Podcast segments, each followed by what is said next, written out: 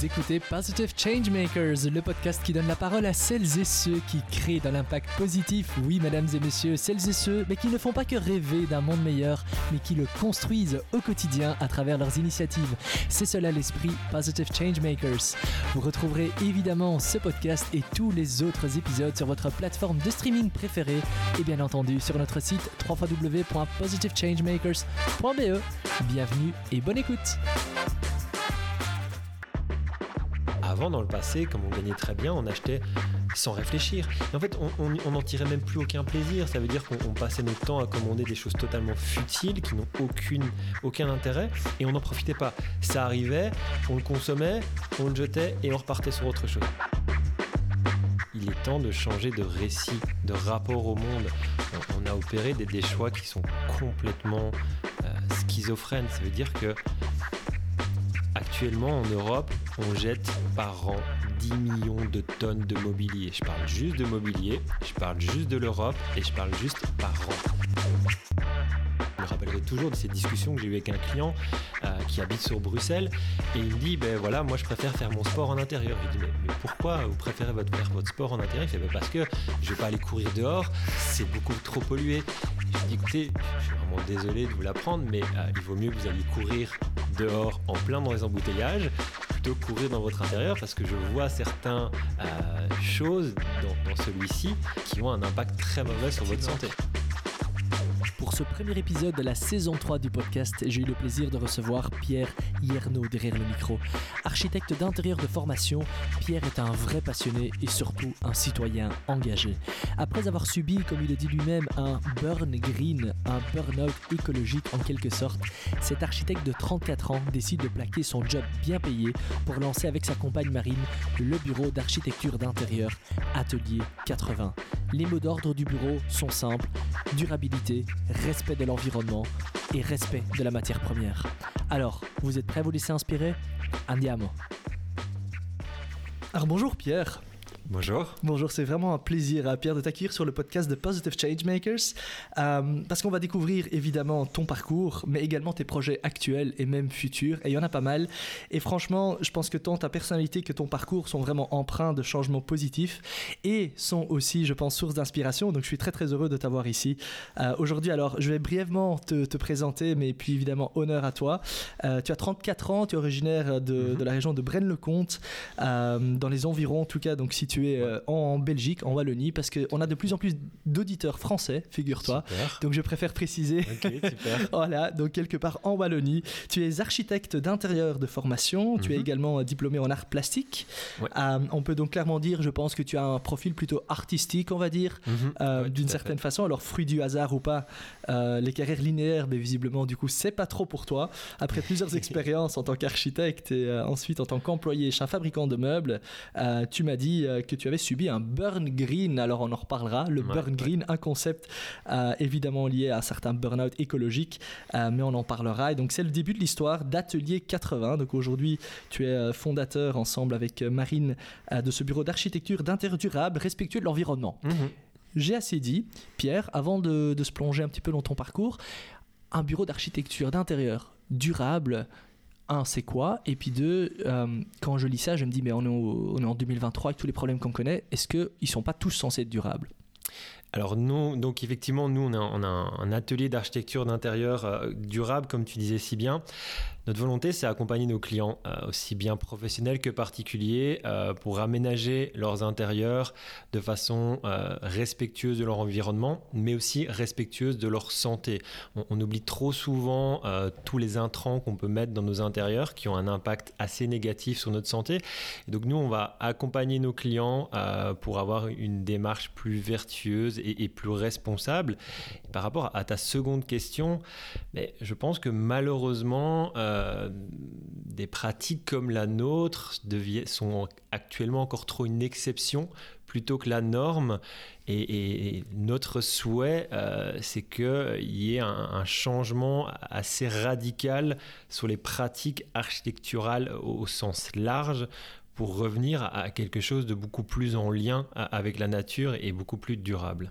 Et qu'est-ce qui cloche alors actuellement? Dans le milieu Alors, si, je reprends au sens assez large et plutôt l'architecture au, sens euh, général, euh, depuis l'après-guerre où on a dû reconstruire l'Europe, on a utilisé énormément de pratiques pour gagner du temps et puis après pour gagner de l'argent, pour construire de façon toujours plus grand et, aussi euh, sans prendre en considération l'environnement. Et quand je dis environnement, c'est l'environnement au sens large, mais aussi l'environnement propre à, au bâtiment. Ça veut dire qu'on oublie d'ancrer l'habitation euh, dans, euh, dans, dans, la logique de, de, de, ce qui l'entoure. Et donc orienter la maison euh, par rapport à, la topographie, par rapport à l'exposition, etc., c'est quelque chose qui est totalement oublié. il faut revenir à, à, ce genre de choses. dans le passé, on construisait pas dans le sud de la France de la même façon qu'on va construire dans le nord Pourtant, au jour d'aujourd'hui, on construit exactement de la même façon, ce qui est un non-sens total. Et on a une logique aussi de, construire ou de, rénover euh, sur des, courts termes, c'est-à-dire 20 à 25 ans, alors que le, le temps d'occupation d'une maison, il n'est pas de 20-25 ans. Ok. J'ai déjà envie de poser plein, plein de questions là-dessus. Mais peut-être quand même une. Euh, par rapport, quand tu parles, euh, on ne tient pas toujours compte, euh, notamment à des aspects, on ne tient pas toujours compte d'aspects liés à la santé, par exemple, tu disais? Est-ce que tu peux donner un exemple concret? Mais, Simplement, bah, quelque chose qui, est très proche de notre activité, de notre activité pardon, c'est l'ameublement. Et donc on, va maintenant euh, intégrer dans nos intérieurs des, meubles de piètre qualité et en plus de ça des, meubles qui ont énormément de, COV, donc de composants organiques volatiles, des, choses qui sont nocives pour notre santé et, sans, sans, en être conscient. Et c'est surtout ça en fait la, problématique, c'est que euh, on nous vend des choses qui sont excessivement nocives pour nous et notre famille. Et, euh, enfin, je veux dire, c'est quelque chose qui est entré dans, la norme. Euh, il, faut savoir que, que la plupart des, meubles assez conventionnels en aggloméré, comme on peut trouver chez, chez les géants suédois ou mhm. plein d'autres, hein, je ne veux mhm. pas pointer euh, une marque plutôt qu'une autre parce que de manière générale, c'est partout. Quoi. Ouais, mhm. exactement. Et en fait, la majorité de ces meubles, pardon, ils sont en fait pour obtenir un aggloméré de bois, on va y mettre de la colle qui, euh, dans la majorité du temps, aura du formaldéhyde. Et ce formaldéhyde. Aura quoi, pardon Du formaldéhyde, pardon. C'est-à-dire En fait, c'est le formaldéhyde. Par... Oui, pardon, désolé, il faut, ah, des fois me recadrer là-dessus. Euh, le formaldéhyde, en fait, c'est un composant dans la colle pour la rendre beaucoup plus efficace, pour faire très simple. Et malheureusement, le formaldéhyde, ben, c'est un cancérigène avéré euh, et qui, qui, est en permanence dans nos atmosphères. Donc, c'est excessivement mauvais. Après... Donc, simplement le fait de, de le respirer dans mon salon, par exemple, c'est nocif. Quoi. Oui, tout à fait, effectivement. Donc en plus d'être de mauvaise qualité, ils sont très mauvais pour nous. Et je ne parle pas des textiles, je ne parle pas des peintures, euh, des produits d'entretien. Enfin, tout ça fait, un, ensemble global. Je me rappellerai toujours de ces discussions que j'ai eues avec un client euh, qui habite sur Bruxelles. Et il me dit, ben voilà, moi je préfère faire mon sport en intérieur. Je lui dis, mais, mais pourquoi vous préférez faire votre sport en intérieur? Il fait, ben parce que je ne vais pas aller courir dehors, c'est beaucoup trop pollué. Et je lui dis, écoutez, je suis vraiment désolé de vous l'apprendre, mais euh, il vaut mieux que vous alliez courir dehors en plein dans les embouteillages plutôt courir dans votre intérieur parce que je vois certaines euh, choses dans, celui-ci euh, sans, sans, vouloir vraiment euh, voilà, se, montrer donneur de leçons, mais qui, qui, ont un impact très mauvais sur votre santé. Et c'est vrai que c'est quelque chose, là, en me le disant, je, je me rappelle que j'avais lu un article effectivement un jour là-dessus expliquant que l'air est beaucoup plus pollué visiblement dans nos intérieurs qu'à l'extérieur. Mhm. C'est vrai que c'est quand même assez, enfin, c'est assez surprenant. On en reparlera un peu plus, un peu plus tard. si tu veux bien. Mais donc là, aujourd'hui, fondateur Atelier 80, bureau d'architecture. Mhm. Euh, ça s'est pas fait comme ça du jour au lendemain. Euh, est-ce que tu peux, dans les grandes lignes, un petit peu voilà, partager avec les auditeurs euh, comment tu en es arrivé là? Quelles sont un peu les grandes étapes clés de ton parcours? On peut commencer dans, la scolarité quelque part, si tu, es d'accord. Ok, on, peut commencer par là et on, va directement désenchanter les, choses. C'est-à-dire que j'ai eu un parcours à, l'école plutôt compliqué au départ. Ça veut dire que je trouvais pas ma place. je m'ennuyais énormément à l'école. Euh, et j'ai d'ailleurs même été remercié à, deux reprises, euh, non, à trois reprises, pardon, d'école. Donc, j'ai pas été renvoyé des écoles, mais j'ai été remercié en fin d'année. On, m'invitait à ne plus me réinscrire. Ah oui, je vois. Étant enseignant, je, sais que ça veut dire tu n'es plus le bienvenu. Exactement. Et euh, mais donc voilà, je m'ennuyais, je trouvais pas ma place et j'arrivais pas à trouver des, des, professeurs qui, qui, me captivaient, à part peut-être quelques-uns qui ont réussi, mais voilà. Et la quatrième année en, secondaire a été très compliquée pour moi puisque je l'ai raté à, deux reprises. Et puis un, professeur a quand même eu la pertinence de dire à un moment à ma maman, je pense que, votre fils n'est pas adapté à l'enseignement conventionnel il serait peut-être intéressant de, le diriger vers un autre enseignement. Et euh, bah, j'ai été vers l'enseignement artistique. Alors ça n'a pas été spécialement une révélation, ça a juste été une possibilité de continuer clairement à ne absolument rien faire à l'école et de réussir. Donc euh, j'ai été à la Saint-Luc-Mons euh, en artistique, ma quatrième bah, je l'ai réussi, ma cinquième je l'ai réussi, et par contre la sixième année, on m'a donné un challenge. Et, des fois, j'aime quand même bien les challenges. Et en, fait, le challenge, c'était un brevet d'art. Euh, et donc, il fallait présenter quelque chose, une œuvre, etc., qui, allait être euh, analysé par des membres du jury, etc.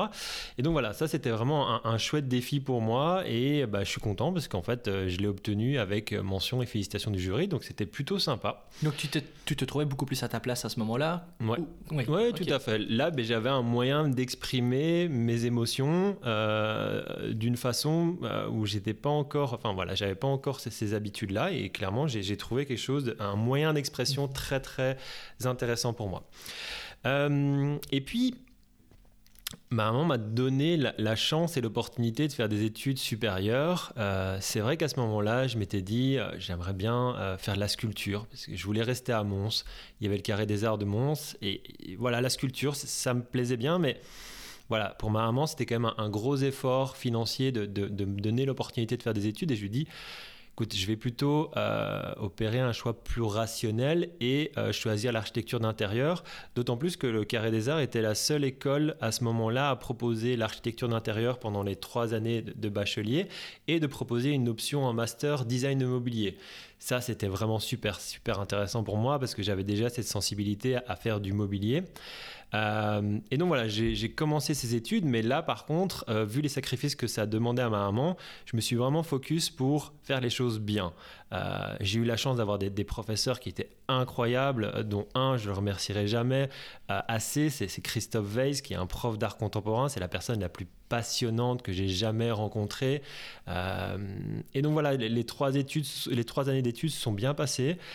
Et malheureusement, quand je suis arrivé à mon bachelier, mais ils ont euh, décidé de supprimer l'option design de mobilier. Euh, voilà. Alors tu avais choisi ça un petit peu euh, dans cette optique-là.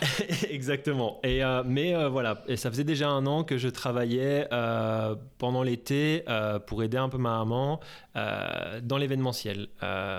et en fait, j'ai travaillé pendant trois ans dans l'événementiel. Alors c'était une école de vie incroyable parce que l'équipe était presque exclusivement constituée d'anciens paracommandos. Donc ça m'a appris une rigueur complètement dingue. Donc nous, on faisait du mobilier, de la décoration, on gérait des événements. Et quand je dis que bah, ça m'a appris une rigueur incroyable, c'est qu'on faisait des horaires qui étaient complètement ahurissants. Je me rappellerai toujours de ce record absolu où j'ai travaillé 36 heures d'affilée sur des gros événements assez importants. Waouh Et je me j'appelle mon, patron et je dis écoute Ced, là je suis complètement euh, sur les rotules, donc je vais quand même aller dormir un petit peu. Il fait oui mais pas trop. Et je, ah reviens. J'ai dormi 4 heures. Euh, sympa comme culture d'entreprise. franchement, c'est vraiment une bonne personne. C'est juste le, mood et, cette philosophie de l'event et en plus de ça avec des personnes qui étaient des anciens paracommandos. Et c'était une agence d'événementiel Non non c'était une boîte de production. Une boîte de production, ok. On faisait de la, on faisait principalement du mobilier, de la déco et un peu de gestion. Et comment ça se fait que tu avais euh, pas mal d'ex-paracommandos paracommando qui étaient dans, dans l'équipe? Ah oui, en fait, l'un des fondateurs de cette, de cette société était paracommando et donc, euh, bah, il savait très bien. des gens avec la même mentalité. Voilà, parce qu'il savait que ça se passerait bien, etc. et, non, mais après, c'était une école de vie complètement incroyable, euh, vraiment passionnant. Ça m'a appris énormément de choses, la rigueur, etc. Et puis, ça m'a permis de, de voir des choses que que je voudrais plus voir aussi, c'est-à-dire le gaspillage incroyable où on arrivait avec des camions remplis de mobilier et on disait à notre patron, en sachant très, très bien la réponse, qu'est-ce qu'on fait avec le mobilier? Et il dit, bah, le container est juste là, tu mets tout au container. Oui, mais on peut pas stocker une partie. Il fait non, Pierre, tu sais bien que stocker coûte plus cher que reproduire c'est une aberration, mais, c'est comme ça. Et euh, ben voilà, à ce moment-là, j'étais aussi musicien, je faisais beaucoup de concerts avec mon groupe, et donc l'événementiel plus la musique, euh, ben, c'était trop compliqué en termes d'horaire, et donc euh, il, m'a gentiment remercié, mais, mais je lui en veux pas du tout. Et puis j'ai commencé euh, avec mon frère à travailler en tant qu'indépendant euh, en menuiserie. On, faisait euh, des aménagements extérieurs en bois, des extensions de maisons en bois, etc. Donc c'était ultra passionnant parce que ben, moi, ma volonté aussi, c'était de comprendre la matière parce que je suis un amoureux de la matière, je suis un amoureux du bois. Et donc j'adore ça. toucher, expérimenter, etc. C'était vraiment super sympa. Et puis, et puis j'ai fait ça pendant un, un peu plus de deux ans. Et puis dans la famille, on n'a pas un dos qui est excessivement solide et donc le dos commençait un peu à souffrir. Euh, et puis je vivais une relation, on va dire, sentimentale un peu toxique. Euh, et, donc. Euh, j'ai dû, me reconvertir de façon assez, rapide et j'ai eu l'opportunité de, travailler en, tant que concepteur dans un magasin d'aménagement sur mesure. Euh, j'ai travaillé pendant 5 ans et je pense que la, la, plus belle chose qui s'est passée dans, dans, ce travail, c'est la rencontre avec ma future femme. Euh, rien que pour ça, je pourrais jamais regretter euh, ce boulot. donc voilà, j'ai travaillé 5 ans en tant que concepteur. J'ai pas, je suis passé chef des ventes. Je, je, déteste ce terme. Et puis j'ai terminé responsable magasin. de, de, de, voilà, Et tu es quand même resté 5 ans là, donc qu'est-ce qui, qu'est-ce qui avec le recul, qu'est-ce qui a fait que tu es resté 5 ans là-dedans? Qu'est-ce qui t'épanouissait quand même d'une certaine façon? Ou peut-être pas Peut-être que tu étais juste pris par le, par le train de la vie, on va dire. Alors, y a, effectivement, il y, a, le train de la vie, comme tu le dis, et euh, ben, moi, je, ce que j'aimais beaucoup, c'était le service à la clientèle. J'essayais euh, de toujours donner mon, mon, meilleur pour, pour mes clients. Mais après, euh, ce qui était excessivement dérangeant dans ce travail, c'était ne, ne, pas avoir un réel pouvoir sur le, produit que tu, vas vendre. Et euh, au-delà de ça, c'est que euh, bah, ce n'était pas mon activité, j'étais dépendant d'un patron, alors qu'il était adorable, mais qui avait des défauts aussi très importants. Et, donc, voilà, j'étais arrivé dans, un rythme qui ne me correspondait pas non plus. Et puis moi, j'ai eu, la chance avec Marine d'avoir un, confinement, donc la, période Covid, qui a été excessivement bénéfique.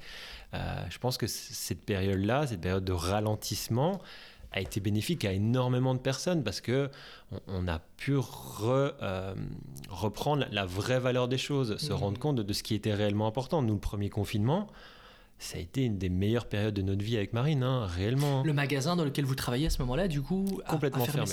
Complètement fermé. Complètement fermé, mais, mais ce qui était génial par contre, c'était que, que l'engouement et la dynamique dans l'équipe a été euh, OK, on, est face à un problème et euh, on va trouver des solutions. J'ai toujours cette phrase en tête que j'avais entendue une, une fois c'est transformer un pépin en pépite.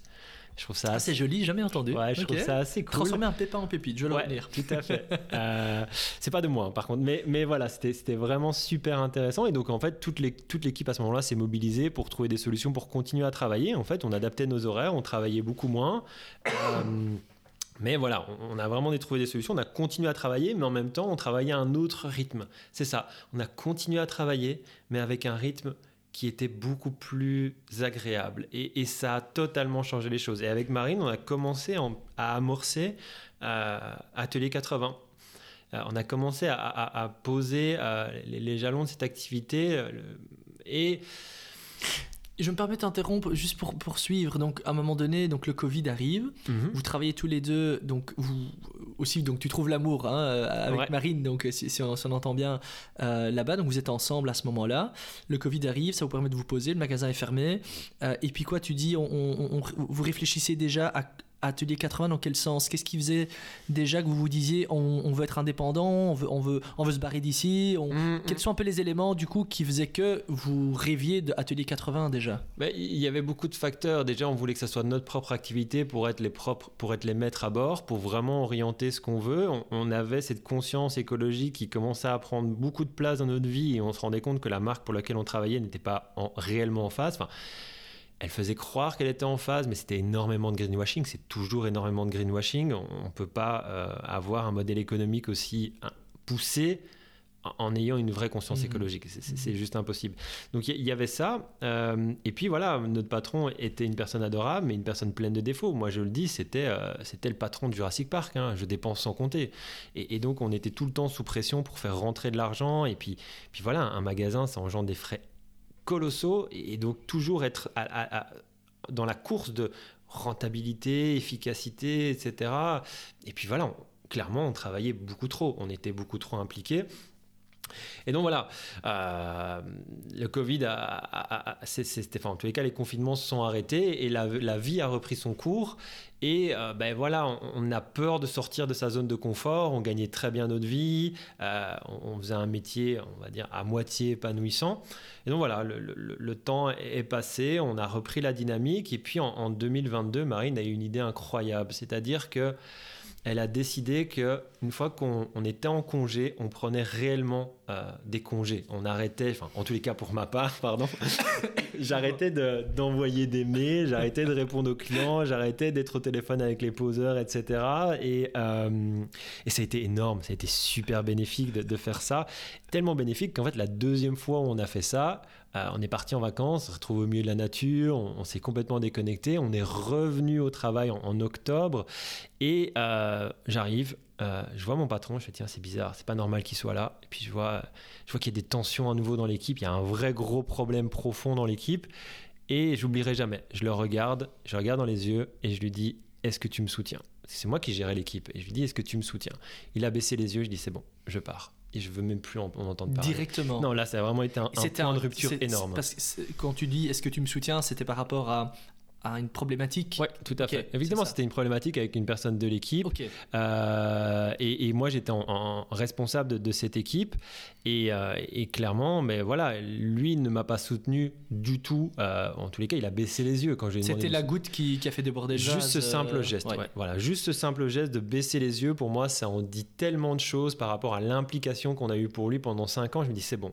Et là, il y a vraiment eu ce point de rupture. C'est ça que j'appelle un, un burn green parce que en fait, depuis, depuis la sortie du Covid, moi, à chaque fois que je vendais un projet à un client, je, me sentais mal parce que je sais que mes valeurs écologiques qui devenaient vraiment très importantes, euh, qui prenaient une place énorme dans, ma vie, ben, j'étais plus du tout en phase avec ça. Et ça devenait vraiment très compliqué parce que mon éco-anxiété du, quotidien, en fait, s'additionnait à, celle de ma, de ma vie professionnelle.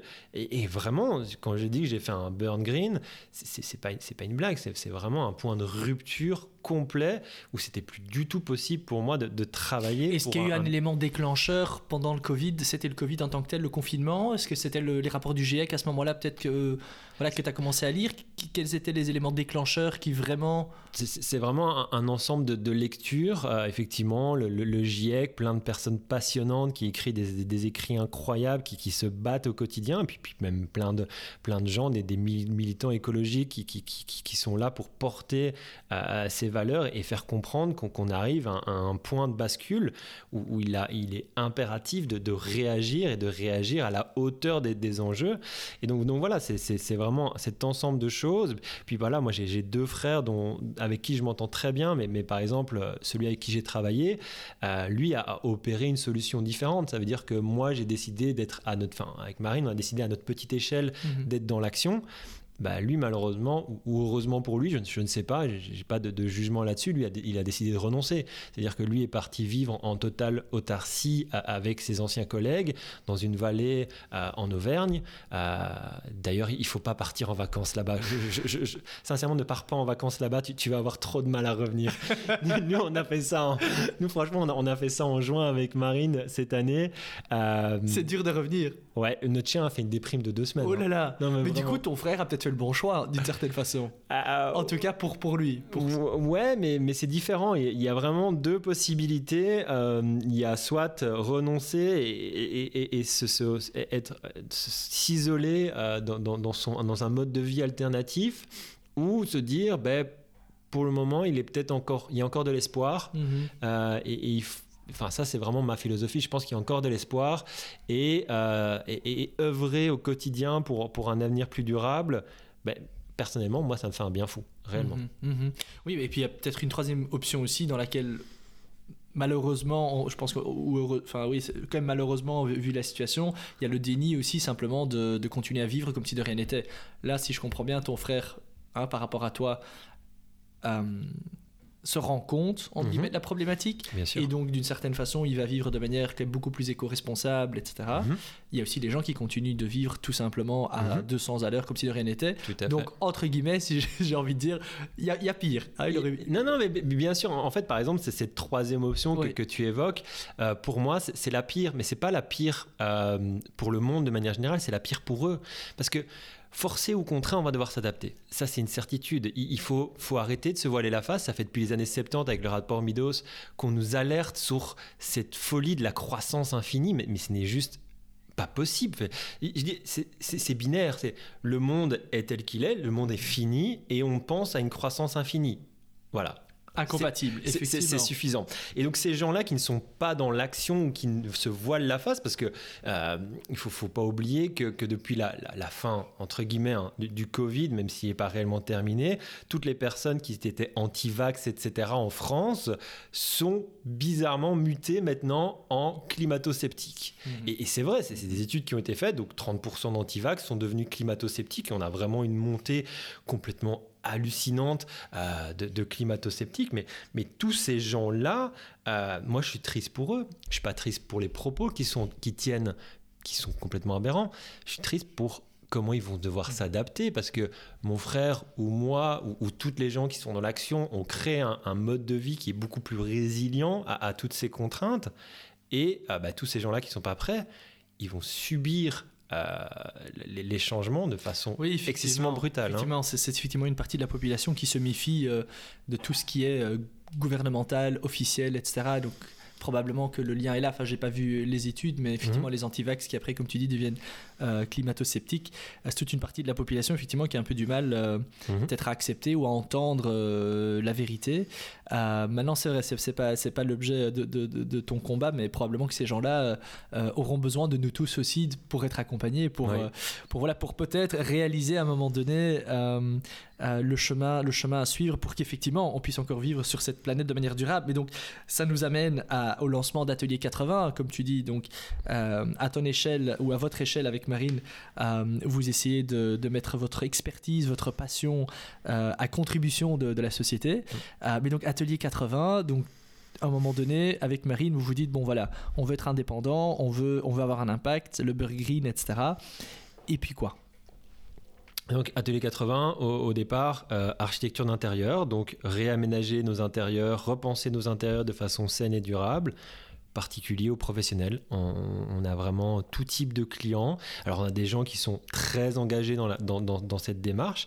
Il y a des gens qui veulent mettre le pied à l'étrier. On, a une chance incroyable de n'avoir que des clients qui ont en tous les cas en partie l'envie de cette démarche euh, et on les aide. On les aide, on les accompagne à avoir euh, une démarche la plus vertueuse, un intérieur le plus sain, le plus durable possible. On n'est surtout pas, surtout pas des donneurs de leçons. Bien au contraire, à nouveau, on veut accompagner nos clients pour euh, un intérieur beaucoup plus agréable.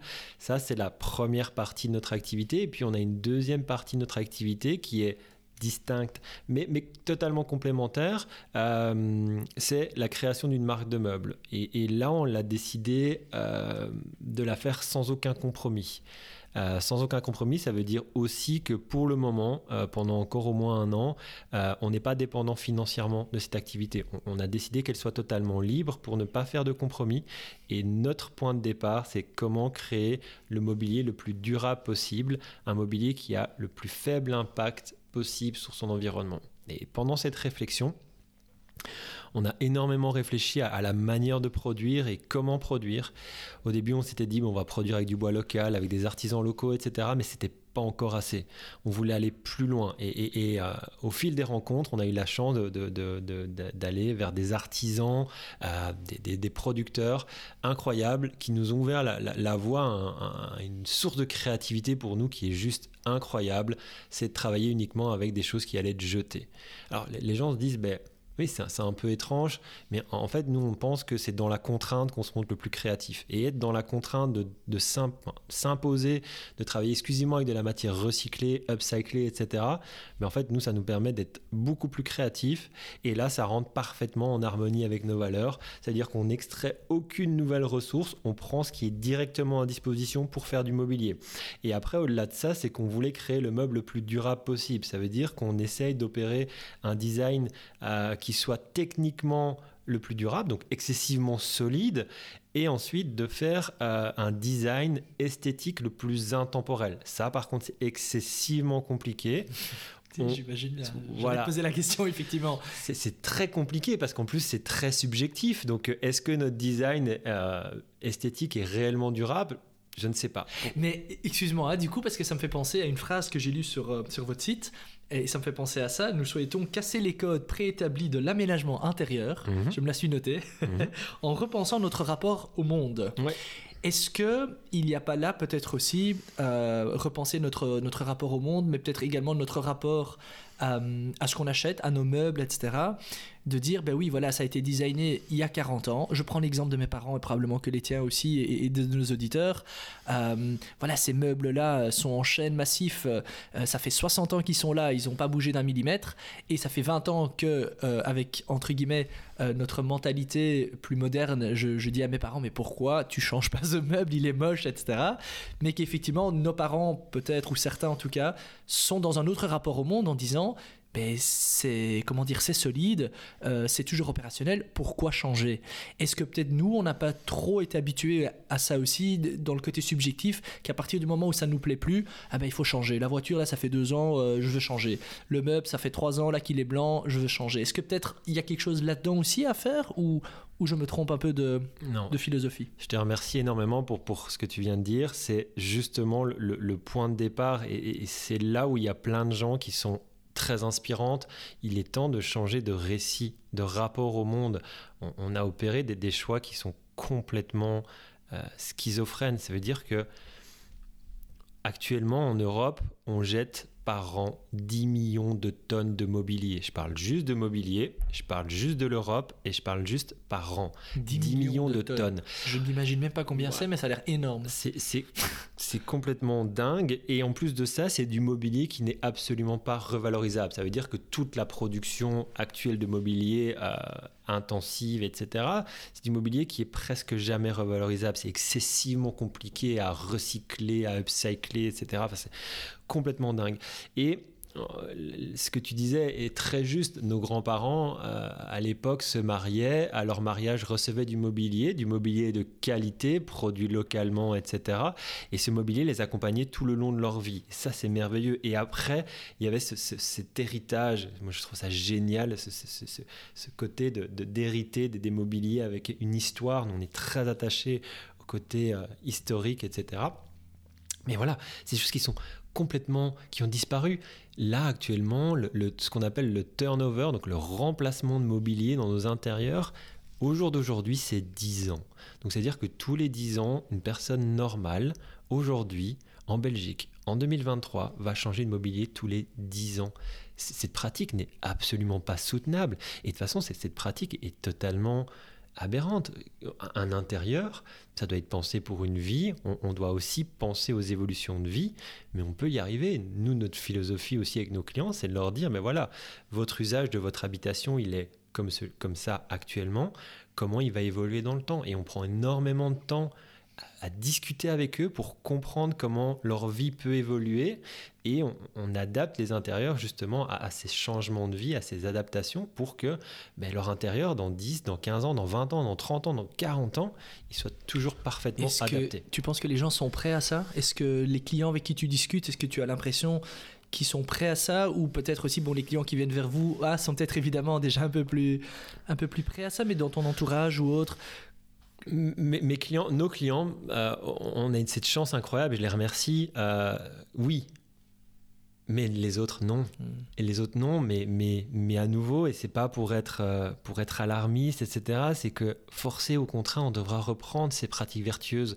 Et, et moi, ce que j'ai envie de porter comme message, c'est que euh, avoir une vie plus résiliente, euh, plus simple, plus frugale, c'est tellement agréable. Enfin, avant, quand j'étais dans mon ancien boulot, j'étais ultra stressé, euh, vraiment ultra stressé.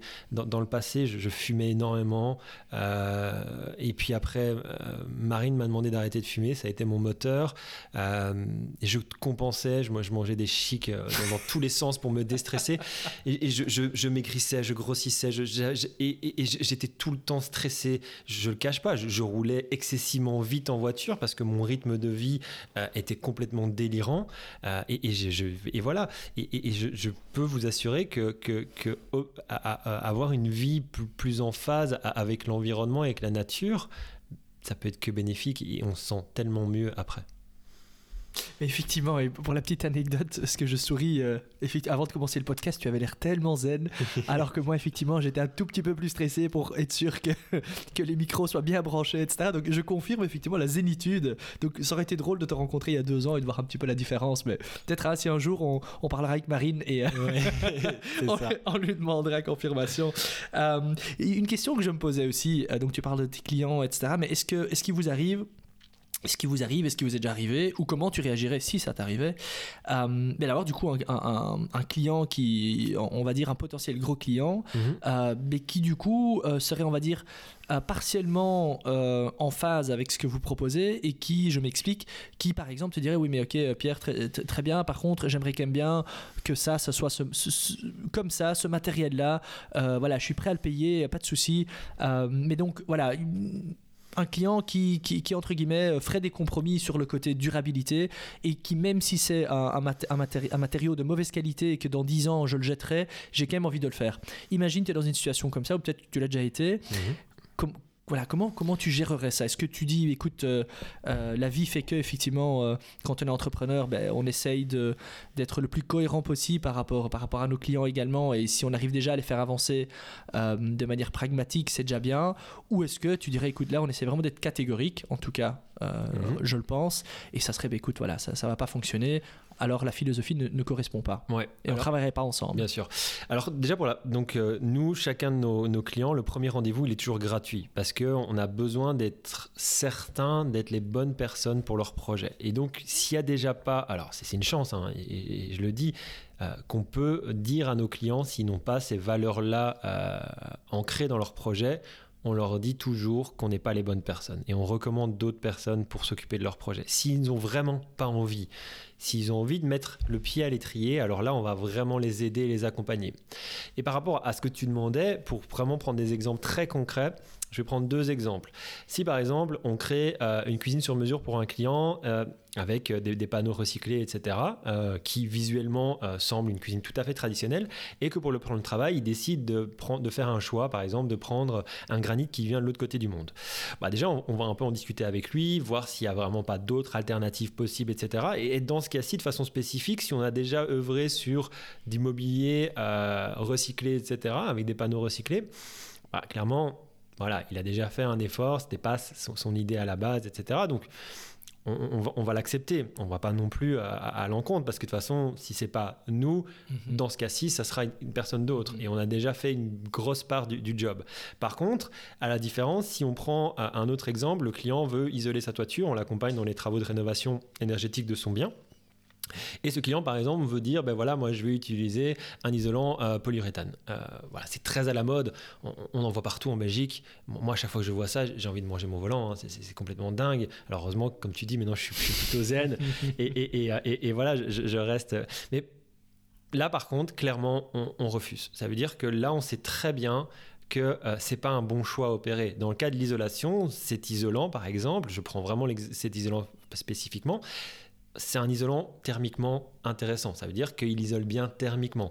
Mais par contre, il y a une autre notion qu'on oublie énormément et qu'on va, qui va prendre beaucoup d'importance, c'est ce qu'on appelle le déphasage thermique. Alors, je suis désolé du terme, mais je vais l'expliquer un peu. Le déphasage thermique, en fait, c'est le temps euh, qu'il va falloir à la chaleur de rentrer dans les intérieurs. Donc, ça veut dire mhm. que, par exemple, l'isolant est soumis à 35 degrés et le déphasage, c'est le temps qu'il va falloir à ces 35 degrés pour rentrer dans l'intérieur. Mhm. ce type d'isolant, ils ont un déphasage de 4 heures. Ah donc c'est très rapide. Donc à 10 heures, il fait 35 degrés, à 14 heures, il fait 35 degrés à l'intérieur. Alors qu'on va prendre des isolants beaucoup plus naturels, euh, même locaux, comme Gramitherm, j'encourage cette initiative d'isolants à base d'herbe, donc à base de déchets, de tonte. Ben, eux, ils ont un, déphasage beaucoup plus pertinent. On est sur des déphasages avec du biosourcé, donc qui vient de la nature, euh, entre 12 et 14 heures. Et donc là, on oublie que l'isolation, c'est un confort d'hiver, mais ça va surtout bientôt être un confort d'été aussi. effectivement. Et en termes de coût, du coup, euh, toi qui connais un peu, c'est beaucoup plus cher Malheureusement, malheureusement, effectivement, euh, souvent, ce type d'isolant, par exemple, je parlais de Gramiterm, qui est une alternative à la laine de verre, à la laine de roche, mais malheureusement, il est plus cher. L'écart commence à se réduire. Je remercie notre gouvernement qui octroie maintenant des surprimes avec les, les isolants biosourcés, mais c'est pas encore assez.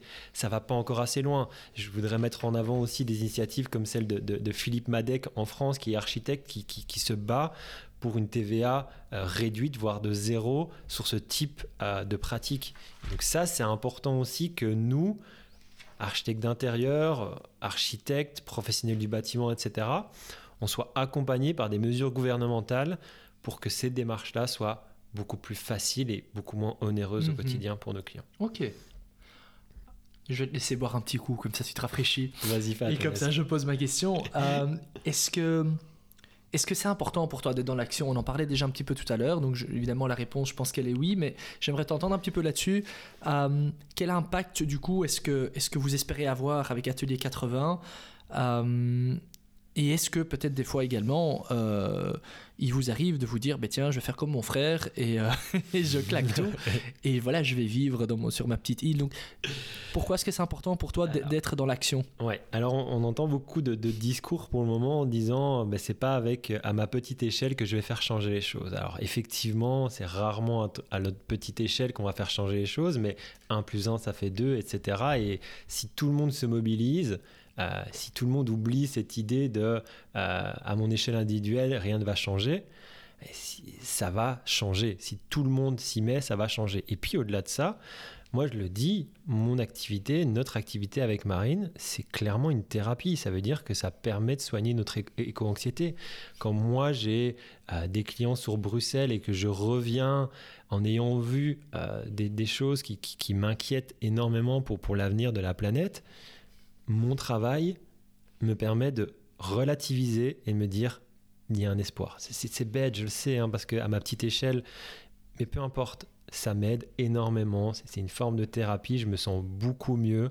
Euh, et donc, je pense que j'ai envie que, que, ce message permette mm-hmm. à des gens d'entrer dans l'action et, d'arrêter euh, leur, leur, job qui, qui, est inutile. Il faut oser euh, un moment claquer la porte et, euh, démarrer une activité qui soit en phase avec ses valeurs.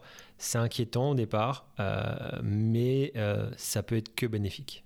Mais je prends la balle au bon, parce que souvent c'est une question que je, pose vers la fin de l'entretien, mais justement, vu, que tu en parles toi-même, effectivement, beaucoup de gens ont envie d'agir. C'est pas toujours facile, il y, a pas mal de freins.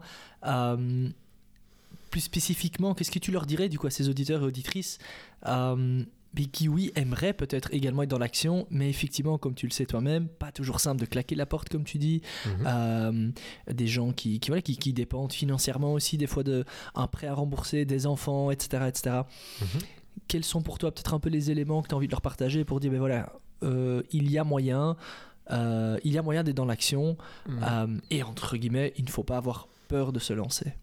Je, vais, essayer de, le faire avec un exemple, c'est un, peu parlant, et je vais le faire avec notre exemple. Ça veut dire que nous, on avait une activité, enfin, notre ancien boulot, on, gagnait très bien notre vie, euh, et, on a opéré un, choix radical. Ça veut dire qu'on est parti du jour au lendemain, et du jour au lendemain, on s'est retrouvé sans revenu à démarrer une activité en tant qu'indépendant, en tant qu'indépendant en architecture d'intérieur, architecture d'intérieur durable avec beaucoup de sources d'anxiété, etc. Et, en fait, zéro client au début Et zéro client, vraiment rien. Et, clairement, avec un, mariage à préparer, avec une maison... En plus Oui, voilà.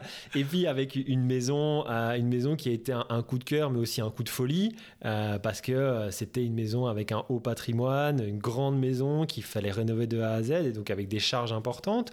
mais voilà, on l'a fait. Euh, et, c'est vrai que ça a été du travail, ça a été, mais euh, tant qu'on reste focus sur son idée et tant qu'on y croit, c'est ça aussi, il faut y croire, euh, on peut le faire. Il faut juste opérer quelque choix. C'est-à-dire que, que nous, on, a décidé aussi d'être vraiment tellement en phase avec, avec nos valeurs, c'est que, par exemple, l'acte d'achat, quand on doit acheter quelque chose, déjà on se réfléchit à la pertinence réellement d'acheter les choses.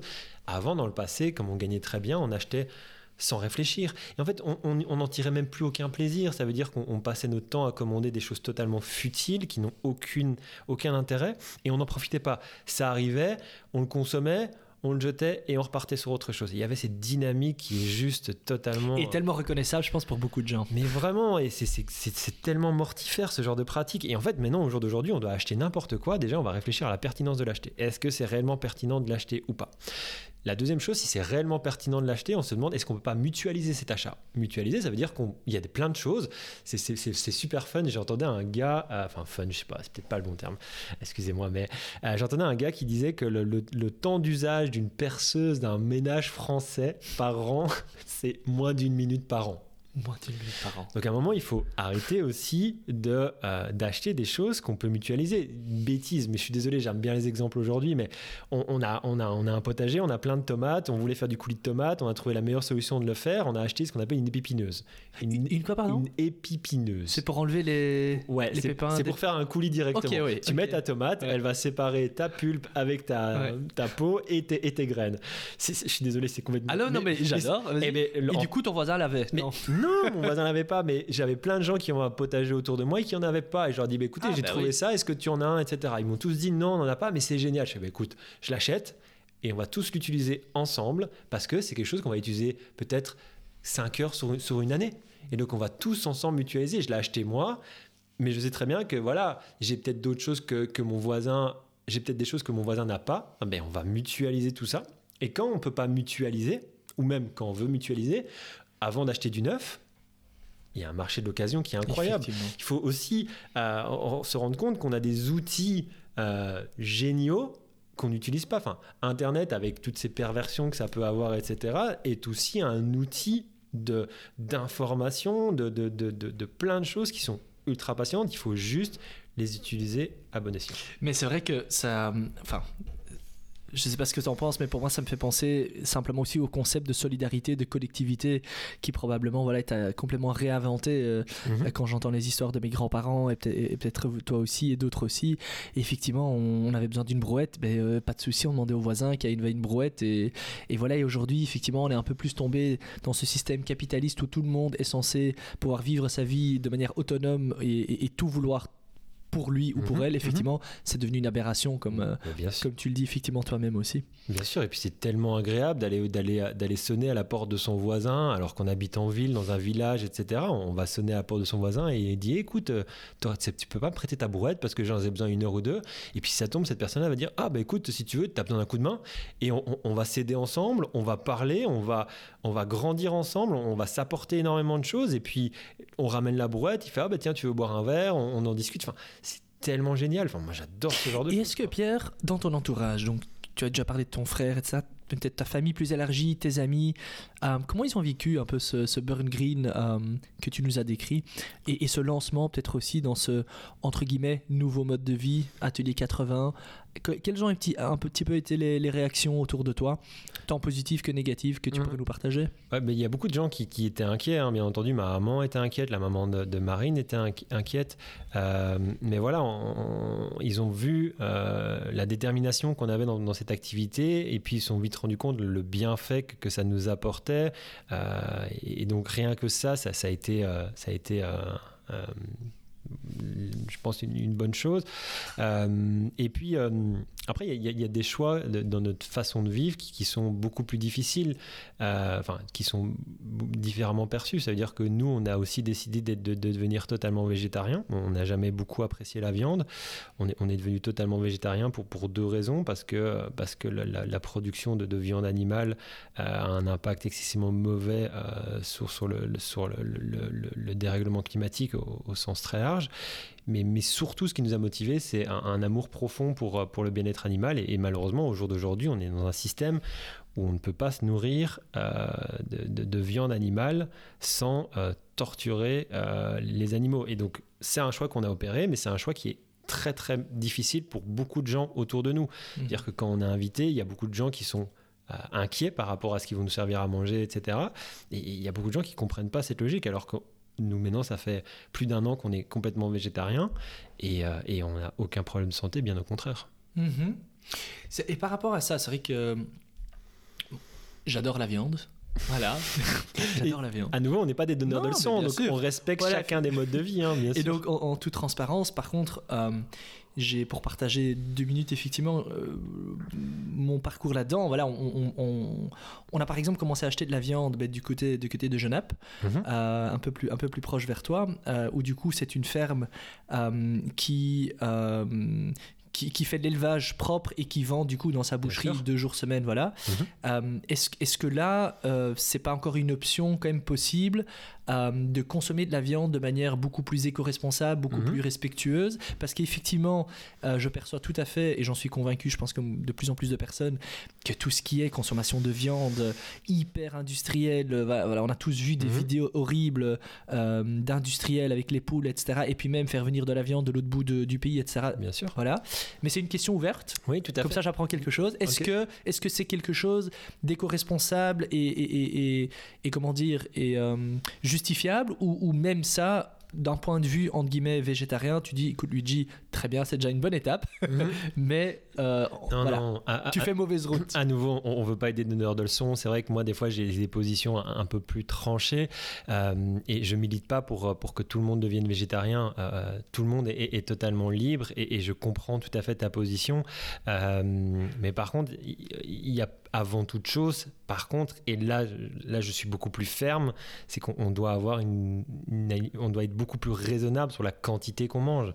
Ça veut dire que continuer à opérer cette logique de euh, je mange de la viande à tous les repas, c'est un non-sens total parce qu'en plus c'est mauvais pour la santé. Je pense que ta dynamique est bien meilleure et peut-être même meilleure que la mienne, hein, euh, parce qu'en fait, manger de façon beaucoup plus réfléchie et raisonnée euh, de la viande de façon locale et de qualité, euh, c'est ça la bonne chose. Continuer à manger du bleu, blanc, beige. Alors je suis désolé pour les Français, mais, mais, mais c'est- c'est- c'est- ce- ce- cette chose n'est- pas mangeable réellement. Je suis désolé de le dire, mais, mais c'est pas mangeable. Donc manger moins de viande, manger de la viande de qualité et locale. Ça, effectivement, c'est la belle philosophie. Et, et- mais, mais, mais voilà, mais vous avez fait le, le choix entre guillemets de complètement laisser la viande de côté. Parce que parce qu'on en- on n'en tire aucun plaisir. Ça veut dire que euh, toi, je comprends tout à fait que, que tu aimes un bon steak. Moi, j'en tire aucun plaisir à un bon steak. Du coup, oui, aucun intérêt de continuer. à- Exactement, tout à fait. Donc voilà. Alors pour rester dans les clichés, c'est pas trop steak, mais la, en tant que bon italien, la bolognaise, c'est la viande hachée. Ah ben, voilà. tu sais quoi? Oui, je sais, il y a un remplaçant. Je te propose un, un- un deal. Tu veux que j'essaye, c'est ça? Non, je te- je t'invite manger chez moi. Ok. Et je te fais une bolo et, et je remplace la. Enfin, Marine fait ça excessivement bien euh, parce que ça, c'est elle qui, qui fait à manger la- pour la bolo en tous les cas. Elle les, remplit, elle les remplace par des lentilles vertes et c'est super bon. On, on a donné ça à manger à, à- à notre beau-frère qui est vraiment un gros carnivore, mais, mais vraiment puissance 10. Et il n'a vu que du feu. Il a adoré. Et ça, c'était génial. La récompense. Deal. Très bien. Écoute, euh, du coup, j'ai un peu perdu mon fil, mais c'est pas grave. On, on a un petit peu parlé de ton, Mhm. de ton état d'esprit aussi, ta volonté d'être dans l'action. Donc, euh, je pense que on, on peut clairement dire que ben, tu restes optimiste. Tu l'as dit tout à l'heure aussi. hein, je garde espoir parce que sinon, effectivement, Mhm. tu aurais été te renfermer quelque part euh, sur, une île. Mais, mais deux questions peut-être. Et Mhm. on va commencer par la première pour pas partir dans tous les sens. Euh, comment tu fais pour rester optimiste? Alors, euh, être optimiste, c'est euh, il, il faut être dans l'action, euh, clairement. Si, si, si pas dans l'action, tu n'y arriveras pas. Il faut être dans l'action, il faut s'entourer des, des- bonnes personnes. Et, et puis, voilà, je veux dire, il y a- plein de messages d'espoir. Alors, c'est sûr que tu, tu vas avoir des, des coups un, peu au moral, surtout quand, quand tu es, très conscient de- des enjeux. Tu vas avoir des coups au moral, mais il faut pas perdre espoir parce que... parce qu'une une solution sera, sera toujours possible. Ok, donc l'optimisme pour toi, il s'est lié au fait d'être dans l'action. Ouais. Ça te permet du coup de, comment dire, d'avoir l'impression qu'il y a moyen d'avancer parce que toi-même tu, tu es dans l'action. Ouais, c'est ça, toi tu es dans l'action et tu es entouré de personnes dans l'action. C'est-à-dire que si par exemple on faisait de l'architecture d'intérieur pour des clients conventionnels, mais c'est certain qu'on serait en grosse déprime parce que ces gens-là voudraient à nouveau euh, aménager leur intérieur euh, de façon euh, pas du tout durable et pas du tout respectueuse de leur santé. Et donc d'office, euh, notre entourage te met dans une dynamique positive. Mhm. Et c'est ça aussi, c'est qu'il faut s'entourer de personnes euh, qui ont une dynamique positive. Et il faut pas non plus euh, tomber dans le travers de vouloir tout convertir tout le monde. Chacun euh, avance à son rythme. donc, euh, donc voilà, il, il faut Mhm. pas être là pour Et prêcher. quelles, quelles sont tes sources d'inspiration, euh, du coup, pour, pour garder un petit peu euh, cette énergie tous les jours pour te lever? Outre, j'imagine, le fait d'avoir un impact hein, dans ton métier, tu le disais, Mhm, des personnes, des, des choses en particulier, des, euh, je sais pas, peut-être même des, euh, des personnes que tu admires, des, des personnes que, que tu écoutes en podcast. Quelles sont un peu les sources d'inspiration qui t'aident, peut-être dans les moments plus difficiles, dans les journées plus difficiles, ou peut-être des fois on a envie de baisser les bras, j'imagine, comme dans tout métier, dans tout Mhm. combat. Qu'est-ce qui te garde inspiré? Il y, a- il y a plein de choses qui, qui m'inspirent au, au quotidien. Euh, si je prends un exemple concret qui, qui est propre ici, ben, ton podcast que tu avais fait avec Charlène, c'est ça hein Euh, Oui, tout à sur- fait. Sur l'Opipac, bah, ce genre d'initiative, c'est génial. C'est comme ça que, que je Tu l'as découvert via le podcast. Voilà, Ah, ben, c'est comme ça que j'ai découvert ton podcast, c'est comme ça que j'ai découvert son activité. Et, et notre idée aussi, c'est bah, justement utiliser leur initiative pour potentiellement livrer nos meubles à- à- avec leur, leur- leur- leur idée. Donc leur idée, c'est c'est vraiment. enfin, ils iront voir le podcast. Oui, Voilà, mais écoutez le écoute. podcast. C'est beaucoup mieux. Tu as fait un excellent teasing. teasing, C'est C'est le excellent. numéro 14, euh, 13 ou 14, je 13. sais plus. 13, Ouais, c'est le numéro merci. 13. Euh, non, mais voilà, euh, ça. Puis après, il y y, a plein de gens ultra inspirants. Enfin, un- un- une- je pense que un des, des écrits les plus inspirants euh, et pourtant d'apparence qui aurait pu être le, le plus. euh, euh, le, le rébarbatif, c'était euh, un, magnifique écrit sur l'économie. Alors là, on se dit, tiens, il est en train de parler d'écologie, etc. Et puis il me parle d'économie, mais Timothée Paris a fait un livre incroyable sur la décroissance. Et sincèrement, j'invite tout le monde à lire ce livre qui est plein d'espoir.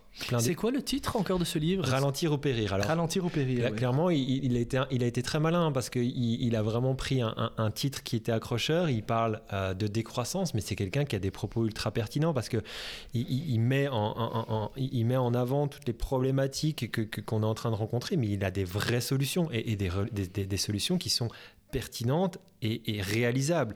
Ça, c'est génial. Cette personne est ultra inspirante.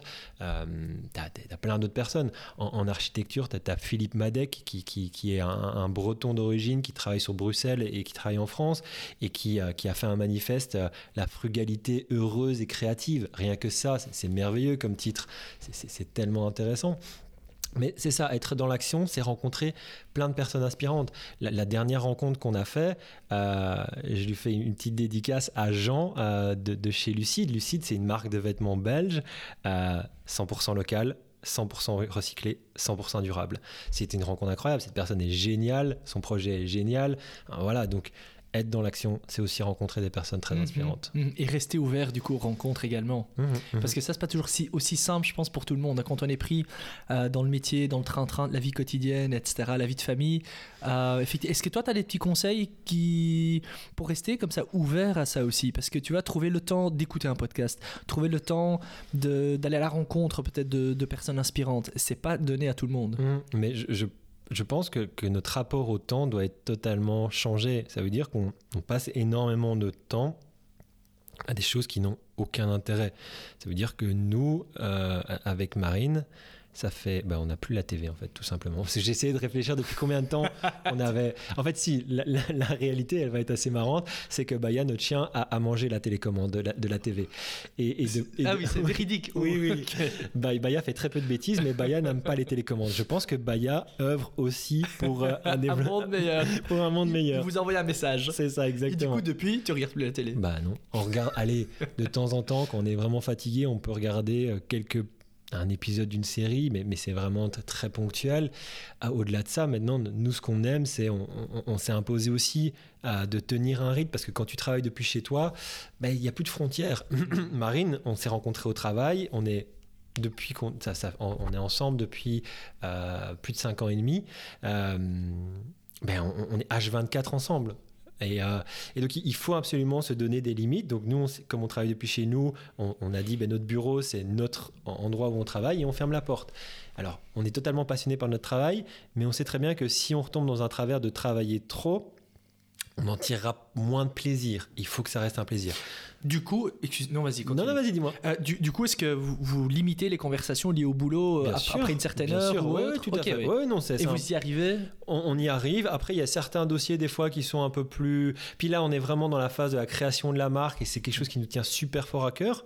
Donc, ouais, on, Évidemment, la passion fait que. on oui. déborde un peu et puis il faut faire quand même malheureusement beaucoup de communication. euh, et, et donc voilà, on, on Mhm. est obligé. Mais on essaie de faire notre 9-17 et puis notre plus grand plaisir au jour d'aujourd'hui maintenant, c'est après 17h, on sort, on va dans notre potager et on prend beaucoup de temps maintenant euh, pour travailler. Alors travailler avec quelque chose pour nous d'ultra positif, mais travailler dans notre potager pour, euh, pour atteindre une certaine forme d'autonomie alimentaire aussi. Ok, donc c'est un gros potager déjà que vous avez, j'imagine. Ouais, ouais, tout à quand même. Ouais, bien sûr, mais après, il n'y a pas besoin d'avoir des gros potagers. On parlait de personnes inspirantes. Moi, j'ai lu un livre d'un Belge, alors je suis désolé, je ne sais plus son prénom, c'est plus son nom.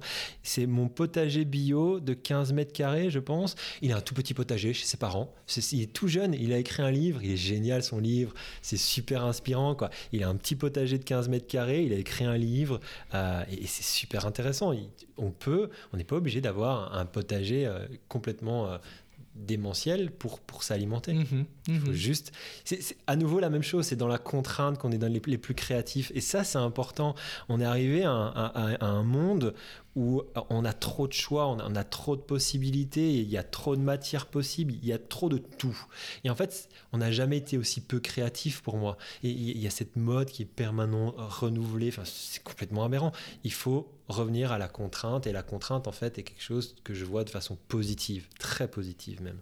C'est très joli ce que tu dis c'est dans la contrainte qu'on est le plus créatif. Et mhm. effectivement, je pense que ça s'applique dans tous les domaines. Une question quand même que j'ai envie de te poser euh, tout à l'heure qui m'était échappée, euh, c'est un peu une question provocante dans le sens de dire si euh, les gens font créer des meubles sur mesure, mhm. par exemple chez vous, mhm. pour 30-40 ans, est-ce que vous aurez assez de boulot? Bah, pour le moment, on, a assez de travail. Après, euh, par rapport à la marque de meubles qu'on est en train de créer, euh, je l'ai dit de façon un peu choc et de façon totalement utopiste, mais moi, mon rêve, c'est que notre marque disparaisse. En fait, la marque de meubles qui travaille qu'avec de la matière recyclée, notre rêve absolu qui est complètement mhm. utopiste, ce serait que ça disparaisse. Pourquoi? Bah Parce qu'il n'y aura plus de matière à recycler mais c'est pas possible. Ok, oui, je vois, c'est la vision, quoi. Voilà, mais, mais, c'est juste quelque chose, voilà, c'est un peu notre philosophie. C'est de se dire que euh, on aimerait arriver à un moment où on n'a plus besoin de ça. Ou même on, aimerait, on arriverait à un moment où on ne soit plus qualifié d'architecte d'intérieur durable. Parce que. Il n'y aura plus besoin de le dire. Ou, ça, mhm. Oui, parce que notre pratique sera mhm. la norme.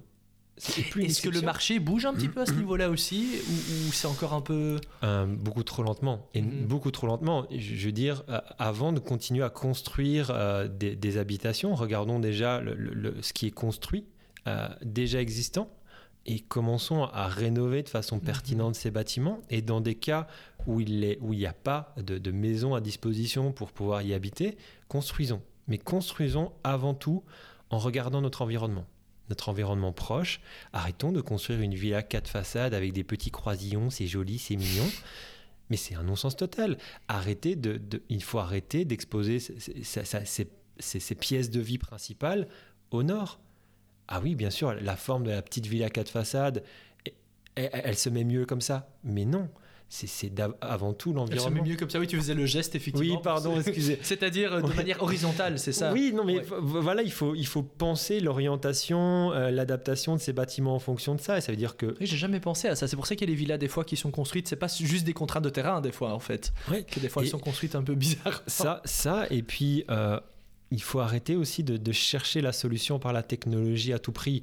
Ça veut dire que maintenant, on, a créé crée des maisons qu'on va qualifier de passives. Alors, je ne veux même pas rentrer dans, ce débat-là, mais, mais, des maisons en fait qui sont totalement aseptisées. On, a fait un environnement clos qui est contrôlé par des solutions technologiques. Ça veut dire par exemple ce qu'on appelle des ventilations double flux, donc qui vont faire rentrer de l'air et faire sortir de l'air. Sauf que, sauf qu'en fait, euh, ces solutions ne sont, pas du tout pertinentes sur le long terme, elles s'adapteront pas, elles sont pas résilientes. Il faut penser aussi à un, un habitat résilient. Et ça, c'est important. On, le voit, on, subit de plus en plus des contraintes euh, climatiques. Il faut s'adapter à ça. Il faut s'adapter. Je veux dire, quand, quand je, visite un, un, ami euh, la semaine passée qui, qui, était très fier, et il a raison de dire qu'il a une maison passive A+, ok. Il faisait 32, de, 32 degrés dehors, il en faisait 29 chez lui à l'intérieur. Mhm. Parce que sa maison n'a pas été pensée. Sa maison est excessivement performante en hiver, mais c'est une catastrophe en été. Et donc, il faut repenser notre manière de, construire aussi. Bah écoute, je pense qu'en tout cas, tous les auditeurs ou auditrices qui, euh, qui ont besoin de, conseils pour rénover leur maison ou autre peuvent certainement aller sur atelier80.be. Mhm. Atelier 80, pourquoi 80 C'est notre maison. C'est le point de départ, en fait. Ah, magnifique. C'est le numéro de votre maison. Voilà, c'est vraiment notre point de départ. Et atelier, parce que je pense qu'il y a cette notion d'artisanat. C'est quelque chose qu'on adore, les artisans. On adore aller voir les artisans travailler la matière, etc. Et puis, entre artisans, entre atelier et bureau, je pense qu'il y a une proximité qui, qui est plus plus manifeste dans le nom et, donc on voulait vraiment s'appeler. Ce côté un peu plus artisanal. Enfin, Exactement, tout à fait. Écoute, on touche, on touche tout doucement euh, à la fin de, du podcast. Comme toujours avec les invités, on pourrait parler, je pense, pendant 3 ou 4 heures, mhm. euh, tellement c'est passionnant. Surtout ce que j'ai peut-être envie de retenir aussi, euh, c'est ce tu, disais à un moment donné, euh, c'est une thérapie également hein, pour vous. Mhm. Et finalement, euh, je crois que c'est d'une certaine façon euh, un point en commun de tous les invités du podcast. Et je pense que de tous les, toutes les personnes qui à un moment donné se retroussent les manches pour agir, c'est effectivement, je pense, pour chacun une certaine forme de thérapie, une, façon de vivre de manière alignée à ses valeurs, fait qu'on se sent mieux et qu'en même temps, du coup, on a un impact positif. Donc voilà, très très chouette d'entendre ça de ta part également une question que mhm. tu peux, enfin pas une, question que je vais te poser et, un appel que tu peux lancer. Mhm. Car pour euh, la première fois, je vais également recevoir dans les prochains épisodes euh, des hommes et femmes politiques qui sont engagés en politique. Euh, je l'expliquerai probablement un, peu plus tard lors, des prochains entretiens, avec, avec la volonté de voir aussi un petit peu pourquoi est-ce que eux, du coup, ils se lancent dans l'arène politique qui fait peur à plus d'un. On peut critiquer pour plein de raisons, mais les prochains invités seront là mhm. et du coup j'alternerai avec euh, des épisodes comme celui-ci avec, euh, avec des entrepreneurs des voilà donc du coup la question que je te pose c'est euh, quel est ton appel à la classe politique dans son ensemble aux hommes et femmes politiques en Belgique au niveau peu importe. Mhm. les élections arrivent à nouveau. On est, on, est comme tu le disais, de notre société à un point de basculement à plein de niveaux. Mhm. Euh, donc voilà, donc je te laisse d'une certaine façon un peu le plaisir, l'honneur de de, de, de, passer un message que du coup je m'efforcerai évidemment d'intégrer dans le prochain podcast avec l'homme ou la femme politique que j'aurai face à moi. Ok, merci, merci pour, pour, pour cet honneur. Euh, non, je pense qu'il est vraiment essentiel et, rapide de prendre des, mesures pour aider euh, à, à, à, cette transition euh, c'est très important. Il y a plein de choses super concrètes à apprendre. Euh, tu peux en partager une ou deux concrètement? Par exemple, je, prends l'exemple de, notre marque de meubles. Donc, quand, par exemple, je, présente Léonie, euh, qui est notre table basse, donc on leur donne des petits prénoms pour le côté justement héritage, etc. Euh, et, le lien qu'on peut avoir avec les, qu'on veut que qu'on veut que les gens retrouvent avec leurs meubles. Donc par exemple quand je, je, mets en avant Léonie, Léonie elle coûte 730 euros TTC. Alors il y a des gens qui disent oui mais 730 euros c'est quand même un, montant important. Je suis tout à fait d'accord. Sauf que pour arriver à ce prix-là, on a déjà diminué excessivement nos marges, on, gagne très peu, mais par contre on paye de façon euh, très bien nos artisans. Mais parce que, en fait, le modèle, les gens ont, maintenant comme référent prix des choses qui ne sont pas soutenables sur le long terme. Et donc, une des mesures pour moi qui serait très pertinente, c'est d'adapter le prix de vente d'un bien en fonction du euh, salaire moyen d'un pays. Si par exemple je vends une table 100 euros euh, là où le, le, salaire est à 20 euros, si le salaire est à 2000 euros, je vais vendre la table 10 000 euros, tout simplement, 100 fois plus cher. C'est-à-dire, pour bien comprendre, que, imaginons un géant du mobilier euh, mhm. qu'on connaît bien, mhm. euh, adapterait du coup les prix de ses meubles également mais bien sûr. en fonction du salaire moyen du pays, c'est ça? Bien sûr. Alors, je suis désolé, je prends un exemple très très mauvais, mais on m'a toujours dit, par exemple, que le prix d'un Big Mac, je suis désolé, vraiment désolé, était adapté justement euh, au, salaire moyen du pays. Ah oui, ok, je savais. Alors, alors c'est ce qu'on m'a toujours dit, j'avouerai que je ne l'ai jamais vérifié, mais pourquoi pas, faire pareil en fait Mais pourquoi pas faire pareil Ça me semble vraiment tellement, tellement intéressant. On peut plus. C'est comme, par exemple, un smartphone ne peut plus coûter. Euh, je prends le dernier iPhone qui doit coûter 2000 balles. Pour moi, un iPhone devrait coûter plus de 20 000 euros par rapport à son poids écologique. C'est ça aussi. Il faut euh, là actuellement. Oui, donc il y a, d'un côté, on va dire la correspondance par rapport au salaire moyen, mhm. et puis à l'impact écologique encore autre chose. Bien sûr. Et là, du coup, tu serais plutôt en faveur d'une certaine façon de taxer ah oui, et je serais très content pour mes meubles. Parce que mes meubles, ils ont un tellement faible impact, ils sont même en impact négatif, limite. Ah, moi, je serais super content parce que là, clairement, on jouerait dans la. On aurait par exemple ta hein. table à toi à 700 euros, imaginons, et la table. Euh, du géant suédois. La table du géant suédois à, à 2000 euros. Mais bien sûr. Et la différence en plus, c'est que sa table à lui, elle est prévue pour durer 2, 3, 5, 10 ans. Bah, Léonie, elle est prévue pour t'accompagner toute la vie. Hein. Du coup, effectivement, la personne qui gagne 2000 euros par mois, par contre, il va falloir qu'elle achète ta table pour la vie, parce que sinon. oui, mais, mais alors, voilà, on, a vraiment fait notre maximum. On a beaucoup, beaucoup, beaucoup travaillé avec Marine sur, cet aspect-là d'accessibilité de, de nos meubles. Et c'est pour ça qu'on a opéré trois choix. Je fais une petite aparté, mais on a opéré trois choix pour proposer la distribution de ces meubles, c'est que malheureusement, on doit se passer des magasins physiques. On est vraiment désolé, mais on n'a pas le choix parce qu'ils ont besoin de gagner leur vie. Mais si on, rajoute ça dans l'équation, on n'y arrive pas. Mhm. Donc uniquement euh, via un, futur web shop.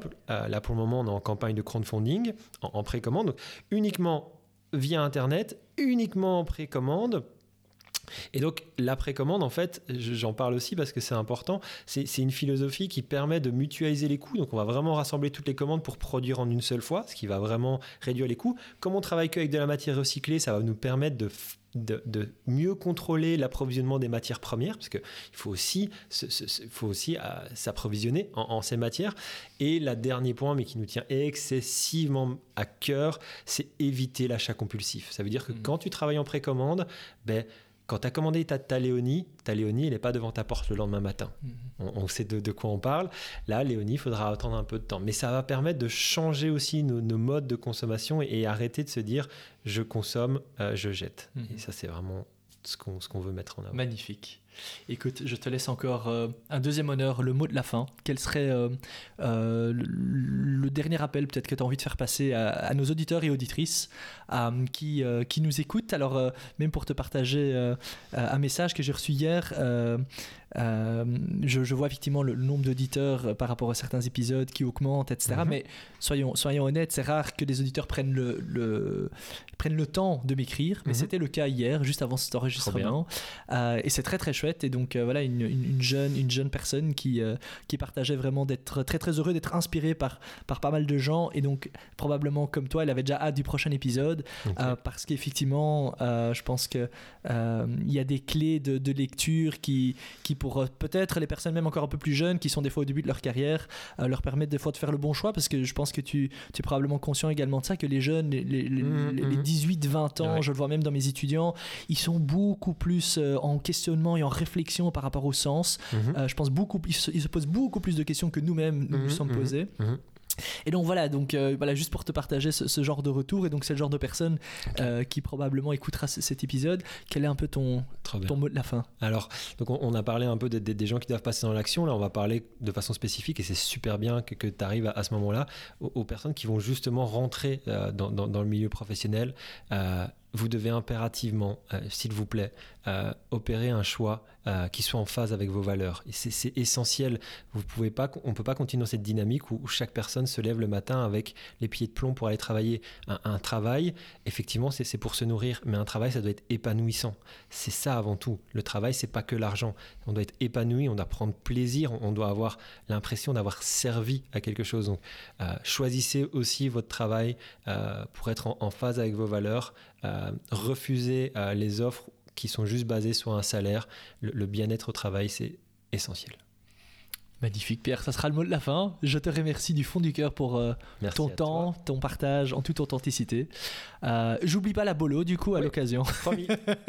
à très bientôt et du coup les auditeurs peuvent également suivre j'imagine toutes les aventures sur atelier80.be et sur les réseaux sociaux. sur tous les réseaux sociaux. Super, un tout grand merci. Merci à toi Luigi. À bientôt. À bientôt.